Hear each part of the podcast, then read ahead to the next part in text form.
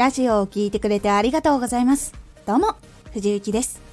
さて、今回のテーマは、話の脱線を防ぐために、目次をつけてみよう。話の内容を自分で把握するときに、自分が話したことを振り返って、目次とか見出しとかタイトルをつけるようにすると自分の話を整理しやすくなりますこのラジオでは毎日16時19時22時に声優だった経験を生かして初心者でも発信上級者になれる情報を発信しています。それでは本編の方へ戻っていきましょう。目次タイトル込み出しがつけにくいところっていうのは逆に話したいことが要点がまとまっていなかったりとか実は中身がないかもしれないっていう可能性があります。自分が話した話っていうのが何を伝えるためにどう話したのかっていうのを自分で知って整理することっていうのが実は話を整える時には大事になります。目次や見出しがつけられない時にはこの話はない方がもっと聞きやすいかもしれないと思ったりもできます。トル見出しをつけて結構並べてみるとこの話は今回のテーマには沿っていないかもしれないっていうことに振り返った時に気がつくこともできます。結構話を整理する時に大事なのは気がつくことがないと整理するのは難しい。これは話に沿ってる。でもこれは沿ってなかったっていうのがやっぱり判断できないと整理ってできないので結構自分の話をまとめて振り返っていく。目次とか込み出しとかをつけてあこれはこうだなこれはこうだなっていうそのブロックを見て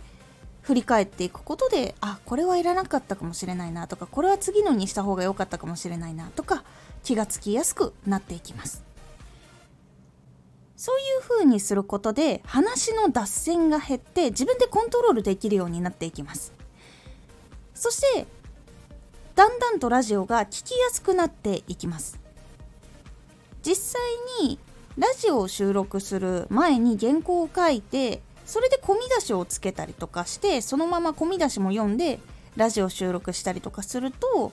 結構聞く人はこの先はこれがあるんだ次はこれが聞けるんだっていうことが分かりやすくなるので安心して先を聞きやすくなったりとか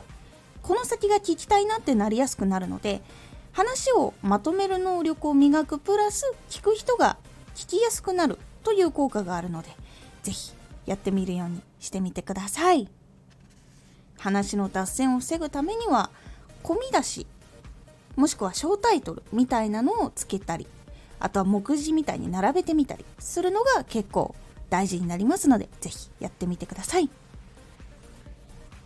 今回のおすすめラジオこれから知ろうとしている人を意識することが大事。これから発信者の人このラジオのこと情報とかを知ろうとしている新しい人っていうのが必ずどこかで会います。それを意識することが大事というお話をしております。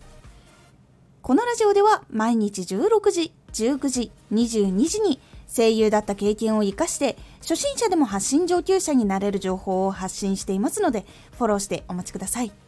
毎週2回火曜日と土曜日に藤雪から本気で発信するあなたに送るマッチョなプレミアムラジオを公開しています。有益な内容をしっかり発信するあなただからこそ収益化してほしい。ラジオ活動を中心に新しい広がりにつながっていってほしい。毎週2回火曜日と土曜日。ぜひお聴きください。ツイッターもやってます。ツイッターでは活動している中で気がついたことや役に立ったことをお伝えしています。ぜひこちらもチェックしてみてね。コメントやレター、いつもありがとうございます。では、また